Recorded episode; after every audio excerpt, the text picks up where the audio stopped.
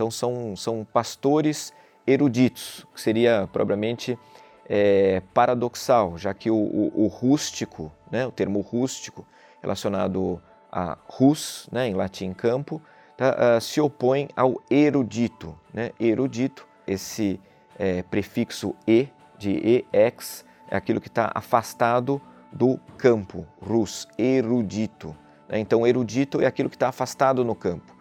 E, e, eles estão propriamente no campo, esses pastores, e são eruditos. Nesse sentido é que é uma canção é, aparentemente é, rústica.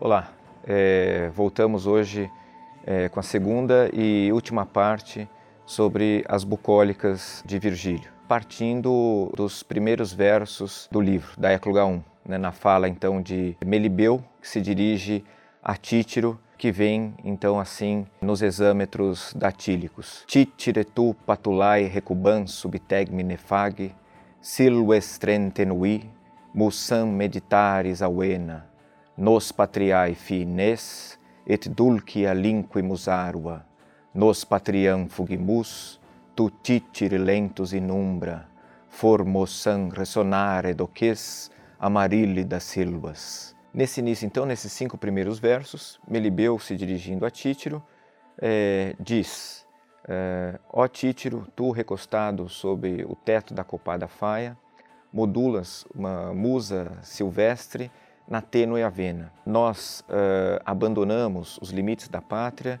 e os doces campos. Nós fugimos uh, da pátria. Tu, Títiro, ocioso sob a sombra, ensinas a, os bosques a ressoar formosa Amarílide. Nesses cinco primeiros versos, então, uh, Melibeu, uh, expulso da terra, como dissemos no programa anterior, né, a primeira écloga é, trata dessa questão do, do, pastor, então, que é expropriado de sua terra, uh, abandonando, né, como diz o texto, os limites da, da, da pátria, encontra Títiro recostado sob a sombra da copada faia. Queria destacar inicialmente esse aspecto uh, muito importante na, nas, nas bucólicas de Virgílio, não só nas bucólicas de Virgílio, mas de maneira particular nas bucólicas, esse aspecto é, importante é, na constituição do cenário daquilo que vai ser é, característico uh, do lugar ameno, do locus amoinos, que é essa sombra que protege o, o, o pastor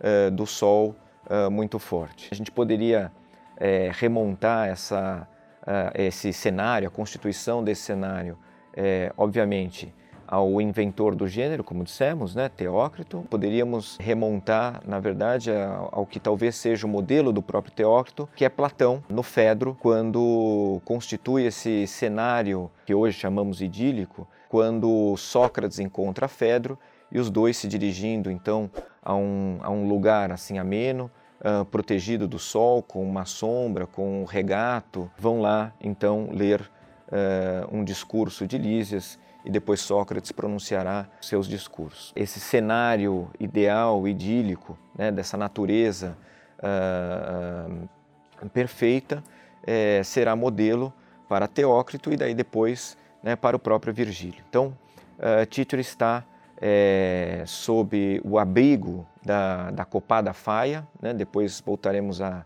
à importância dessa árvore, da faia, mas inicialmente essa questão da sombra me parece que é importante destacar, que vem então depois enfatizada logo depois no terceiro verso, né, na expressão sub-umbra, né, sobre a sombra, né, tu títiro, uh, títire lentus in umbra, né, títiro está é, sob a sombra, uh, ocioso, uh, quando encontra é, Melibeu. A bucólica então começa é, com essa ênfase né, sobre a sombra e muitas éclogas terminarão então com a, a, a descrição da, da, sombra, ou seja, com a, o pôr do sol e daí a chegada da, da, da noite, né, a retirada então do sol e, e, e, a retirada dos pastores do campo. Esse elemento já foi destacado por, por vários comentadores como as éclogas elas terminam em geral com sombra.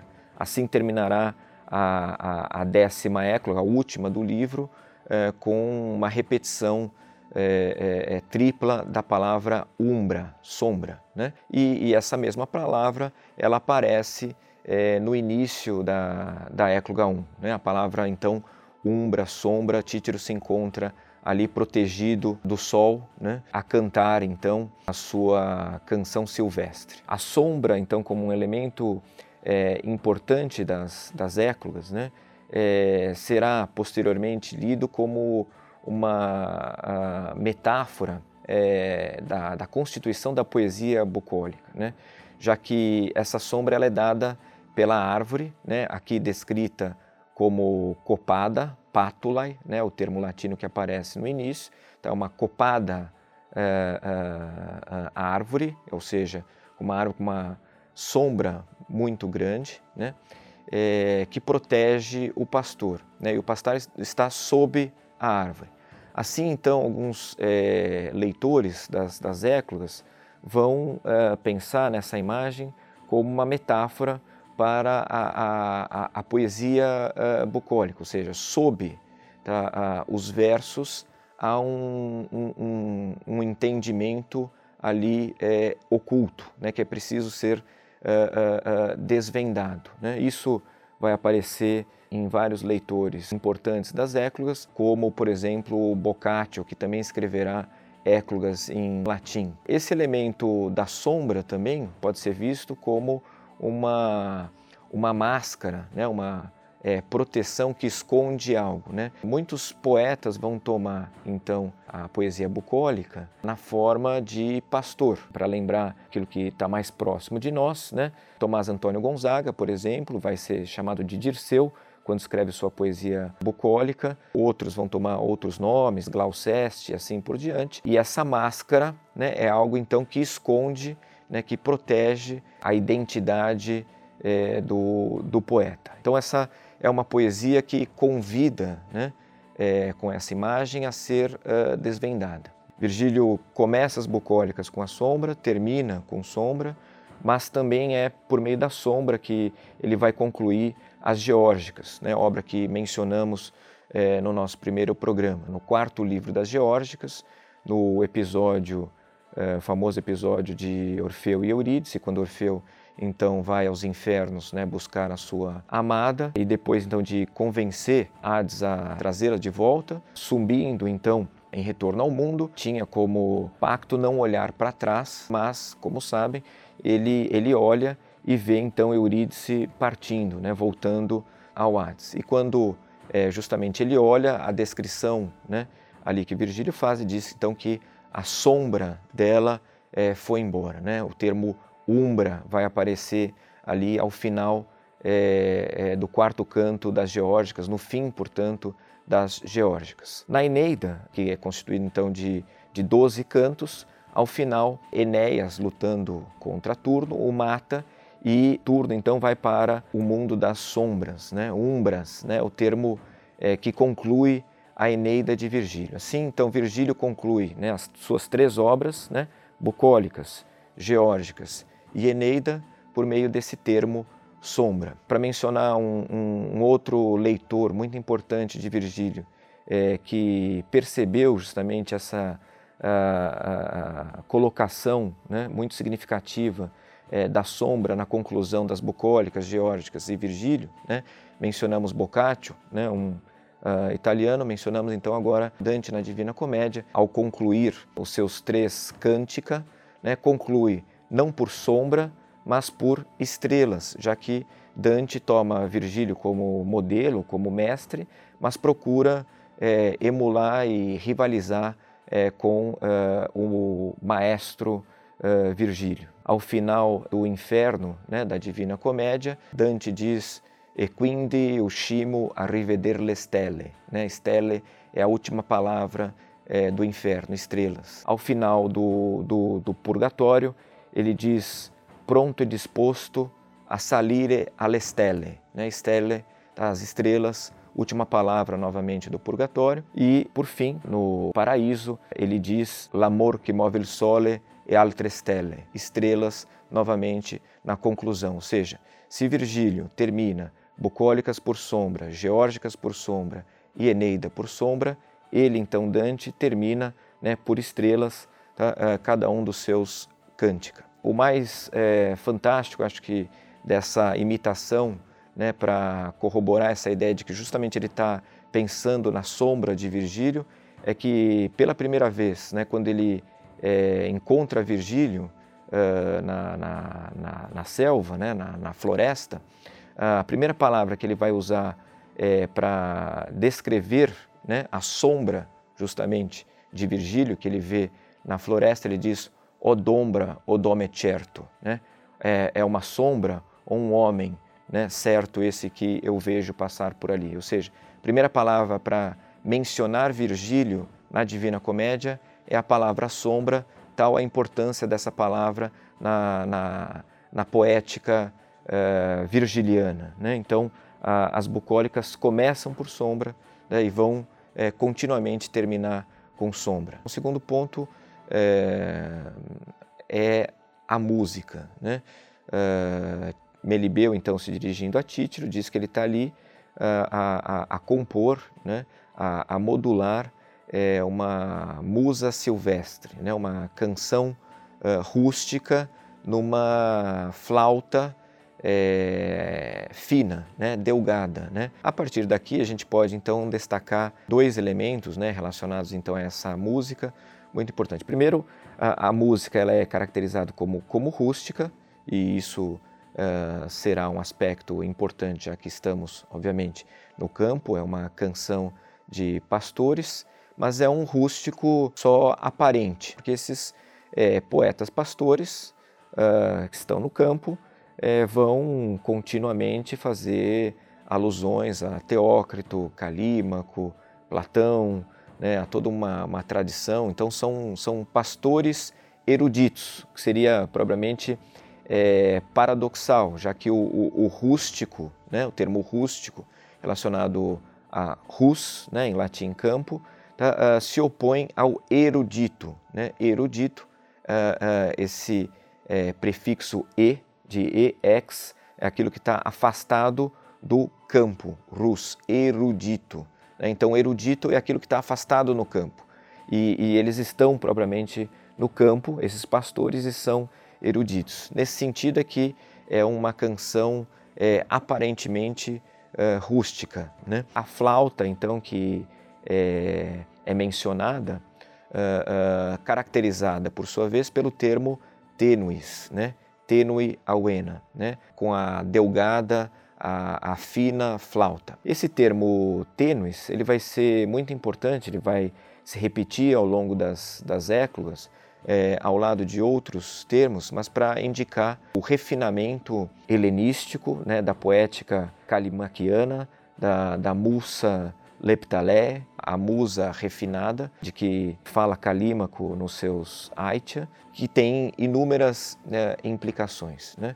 A primeira delas é uh, apontar para uh, para o genus humile, né, que mencionamos uh, na, no nosso primeiro programa, ou seja, a ideia do, do gênero humilde, que está relacionada a, a, a, uma poesia menor, né, concisa, condensada, mas ao mesmo tempo que é, sob esses versos há inúmeras alusões e, e, e, e modelos que precisam ali ser é, desvendados. Né? Mencionamos alguns deles, né? Teócrito, Calímaco, Platão, para mencionar mais um é, modelo importante a que Virgílio alude nesses primeiros versos, sem dúvida nenhuma, tá? o modelo é, latino, que é Lucrécio. Né? Lucrécio vai também ser modelo para esses primeiros versos na menção à, à, à canção rústica e a menção à flauta no seu De Rerum Natura. Um terceiro aspecto que gostaria de destacar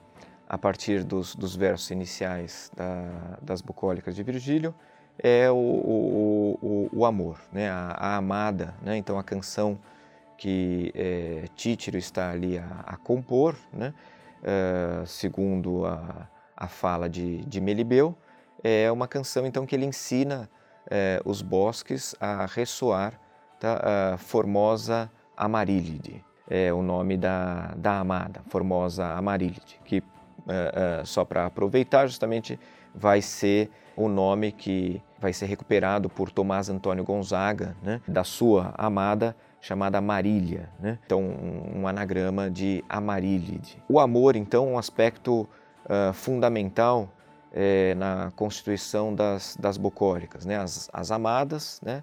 os amados, pastores, pastoras, que vão uh, continuamente uh, aparecer nos versos de Virgílio. Né? Inicialmente, então, nós temos Títiro a compor essa canção rústica na sua tênue avena, ensinando então os bosques a cantar também, né, a ressoar, a ecoar o nome da formosa uh. Já na écloga seguinte, na écloga 2, nós temos o amor entre dois pastores, né, Coridão e Alexis. Esse é um aspecto outro é, importante é, no estudo das bucólicas, que é a matéria uh, erótica. Ela vai ter uma repercussão importante, é, por exemplo, na, na écloga 10, na écloga de, de fechamento, né?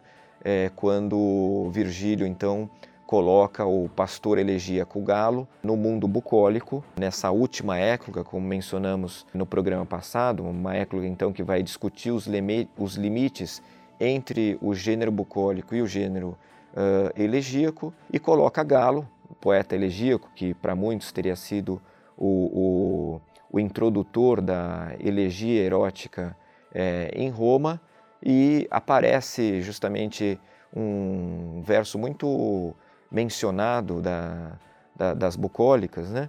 É, nessa écloga, na écloga 10, quando uh, se diz então omnia vincit amor et nos que damos amore, né? o amor uh, vence tudo, supera tudo e que nós cedamos ao amor, né? o amor palavra que vai ser é, repetida inúmeras vezes na écloga 10 e que me parece então uh, Virgílio uh, propor é, ao longo, né, na constituição desse, desse livro, é, é, é uma procura então mostrar como né, o amor bucólico uh, se constitui a partir também num diálogo né, com o amor uh, elegíaco por meio da personagem é, Galo. Mas ali no início, então, Virgílio é, ensina é, os bosques a ressoar, né, o, o, a cantar né, Formosa Amarílide, o amor é, é, desse, desse pastor. E daí, então,